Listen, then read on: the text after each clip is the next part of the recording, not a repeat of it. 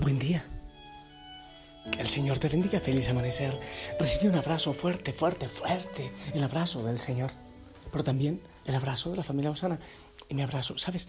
Yo quizás no a todos ustedes les he visto la cara. Pero el Señor sí. La mayoría de ustedes no conozco los dolores, las alegrías, las tristezas, las esperanzas. Pero el Señor sí.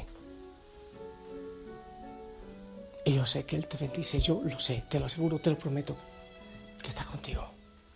Búscalo con sincero corazón y Él se hace el, el encontradizo. Que el Espíritu Santo venga, venga sobre nosotros, sobre ti. Que este día lo vivamos con mucho gozo, con plenitud. Pero que el Señor sea el centro de nuestra vida, de nuestra existencia. En Él vivimos, nos movemos y existimos. Hoy estamos celebrando en la iglesia la cátedra de San Pedro Apóstol. Cátedra. Aquel lugar donde sale la enseñanza, donde se pastorea. Es un día maravilloso para orar por el Papa Francisco. Quiero compartirte la palabra del Señor. Evangelio según San Mateo, capítulo 16, del 13 al 19. A ver si se te hace conocido este Evangelio. En aquel tiempo, cuando llegó Jesús a la región de Cesarea de Filipo, hizo esta pregunta a sus discípulos. ¿Quién dice la gente que es el Hijo del Hombre? Ellos le respondieron, unos dicen que eres Juan el Bautista, otros que Elías, otros que Jeremías o alguno de los profetas. Luego les preguntó, ¿y ustedes quién dicen que soy yo? Simón Pedro tomó la palabra y le dijo, tú eres el Mesías, el Hijo de Dios vivo. Jesús le dijo entonces, Dichoso tú, Simón, hijo de Juan, porque esto no te lo ha revelado ningún hombre, sino mi Padre que está en los cielos. Y yo te digo a ti que tú eres Pedro, y sobre esta piedra edificaré mi iglesia. Los poderes del infierno no prevalecerán sobre ella. Yo te daré las llaves del reino de los cielos. Todo lo que ates en la tierra quedará atado en el cielo. Todo lo que desates en la tierra quedará desatado en el cielo. Palabra del Señor. Oye, hermoso, ¿no? Vamos a hablar, vamos a hablar de Pedro. Estamos, estamos celebrando la cátedra de San Pedro, apóstol. Vamos a hablar de Pedro. Debió ser un hombre viejo, ¿sí? Pero tenía el ímpetu de un muchacho. ¿Sabes? Me encanta porque tenía también ese impulso para hablar. A pesar de ser un hombre viejo, era muy primario, era casi siempre el que hablaba primero, el que se la avanzaba primero, el que no tenía pelos en la lengua. Era así de un arraigo impresionante. Él no editaba sus pensamientos, él no pensaba si voy a decir, si no voy a decir, si voy a hacer, si no voy a hacer, y por eso metía las patas tantas veces. ¿Cuántas veces metió las patas? Cuando estaba en la barca y vio que Jesús caminaba sobre el agua. ¡Ey, maestro! Yo también quiero. Pues claro, después separó los ojos de Jesús y empezó a hundirse. Y parece que ese susto no le fue suficiente porque siempre seguía con la misma locura. En el tabor, ¿te acuerdas? En medio de todo, de todo lo que está viviendo, ay maestro, hagamos unas chocitas para que nos quedemos aquí. Todavía no, no había podido entender. ¿Recuerdas cuando apresaron en, en Getsemaní a Jesús? Él creyó ser muy valiente y sacar la cara por Jesús y le cortó la oreja al soldado. Pero Jesús le dañó el milagrito a Pedro porque le pegó la oreja al soldado. Era su impulso. Parecía loco. Y después, ¿qué tal? Lo negó. Primero dice, te seguiré a donde quiera que vayas. Y si es necesario, yo, Señor, voy a dar mi vida por ti. Cuenta con ello. Estaré contigo en todo momento. Ah. Y después lo negó. ¿Cómo sería la vergüenza? Y yo creo que ahí empezó a madurar de manera especial Pedro. Cuando después de haberlo negado, Jesús resucitado una vez más le dice, apacienta mis ovejas. Sí, eres loco. Yo creo que el Señor de alguna vez, de, alguna manera se lo decía. Eres loco, eres medio bruto, primario. Haces las cosas así a la primera. Pero ¿sabes qué es lo maravilloso? Te digo a ti, que a ese loco, medio bruto, que no sabía leer, que era un pescador, que era un burdo pescador con las manos encallecidas. Seguramente al principio está bien vulgar sería. Eso dicen que así eran los de esa tierra y peor pescadores. Pero ese fue el primer papa de la iglesia y el Señor le dice, tú eres Pedro y sobre esta piedra yo edifico mi iglesia. Y aún después de las metidas de patas y aún después de negarle tres veces el Señor le reitera su misión, apacienta mis ovejas. ¿Por qué? ¿Por qué fue el primer papa? ¿Por qué ese gran santo, que por cierto está en película, genial, hermosísima, si la puedes ver? la película de San Pedro, la vida de San Pedro. Porque era un superhombre, porque era un superman, porque desde el inicio fue perfecto, genial, por eso lo escogió el Señor como el primer papa y le dio el poder de apacentar, de atar y desatar. No, no fue por eso. Por su fe, porque fue capaz de ir aprendiendo a coscorrones, a golpes quizás porque creyó, porque fue madurando tanto en su fe, que fue capaz de entregar su vida en la cruz, patas arriba, ¿eh? por si acaso, en Roma.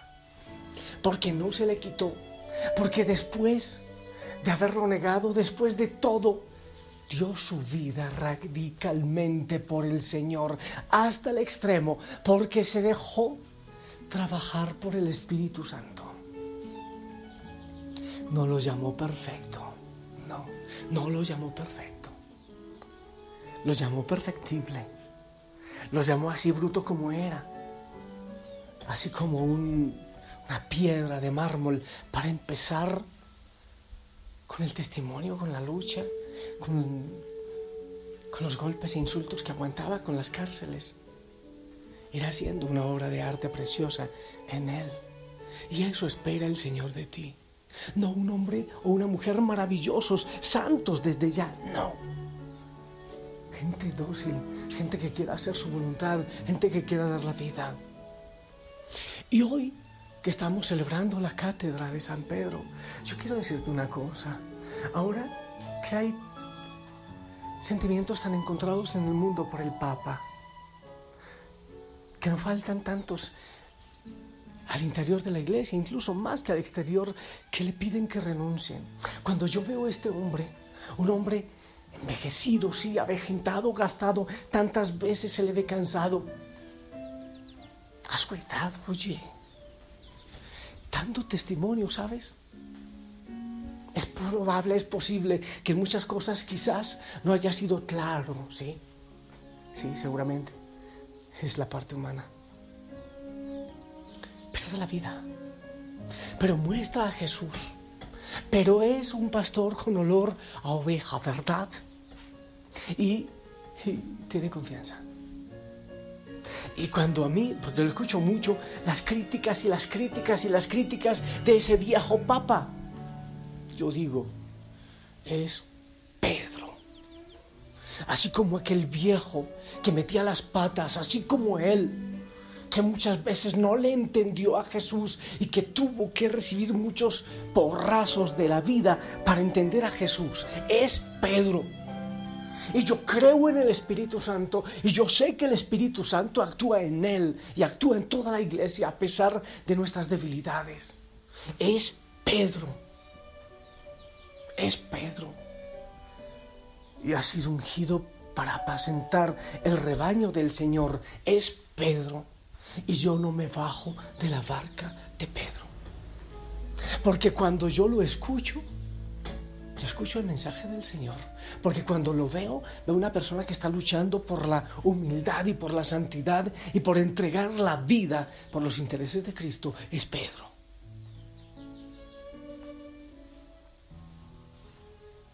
Yo no digo que en alguna cosa no haya metido las patas, es muy probable.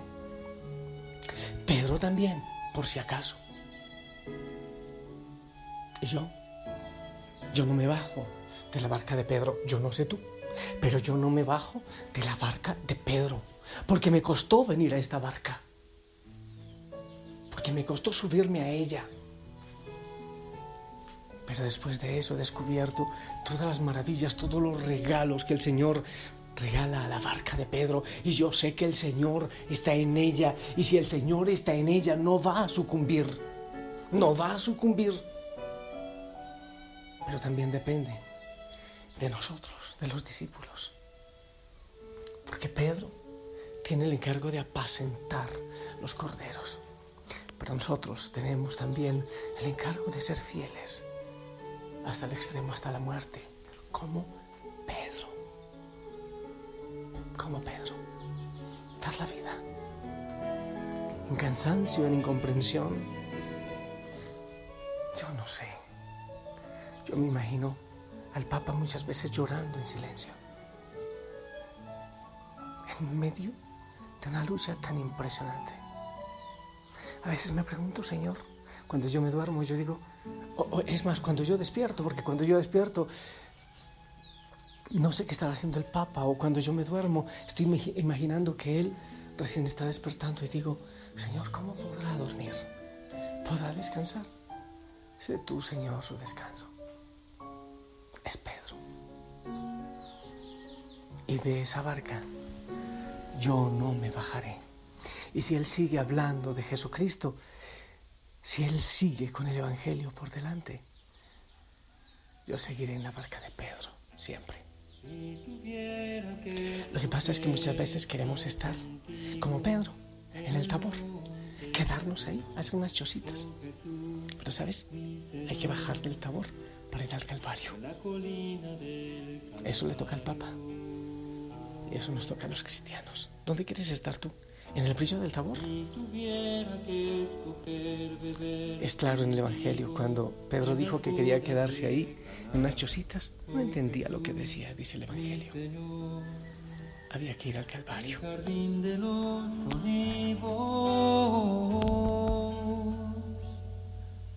Yo escogería estar contigo en tu dolor. Yo escogería acompañarte ante la cruz. Cuando tu amor se derramó y tú estabas tan solo. Te amo tanto, mi Señor Jesús, si tuviera que escoger entre la pena de la cruz y la gloria del tabor. Yo escogería la cruz, yo escogería la cruz. ¿Sabes qué pienso? Claro, Pedro estuvo en el tabor, allá en la transfiguración preciosa pero huyó al Calvario. Pero sabes, después a Pedro le tocó su propio Calvario. Y aquellos pies que le dijo al Señor en la última cena, no, no me lo vas a lavar. Esos pies se los mostró en lo alto de la cruz, porque eso fue crucificado con los pies en alto. Y sigue al Señor hasta el extremo. La cátedra de Pedro. Qué hermoso no cambiaría por nada el gusto de estar aquí en la barca de Pedro. Y le pido al Señor que sea hasta el final y que me dé la fuerza para dar la vida como Pedro. Y espero que también a ti no te quedes solo en el tabor. Acompañemos al Señor hasta la cruz como Pedro. En el nombre del Padre, del Hijo y del Espíritu Santo. Amén. Ahora espero tu bendición, pero con fe, por favor. Oh, sí, llega para mí, pero para toda la familia, Osana en el mundo también. Y ora por la iglesia.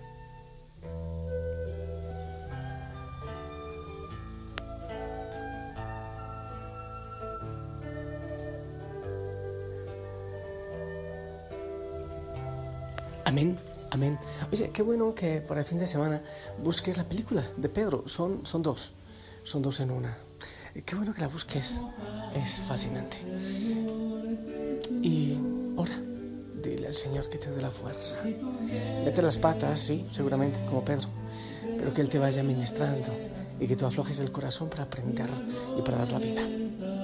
sonríe, te amo en el amor del Señor y si Él lo permite, seguimos en oración. Abrazos en casa. No te olvides orar por el sacerdote que padrinas. Hasta pronto.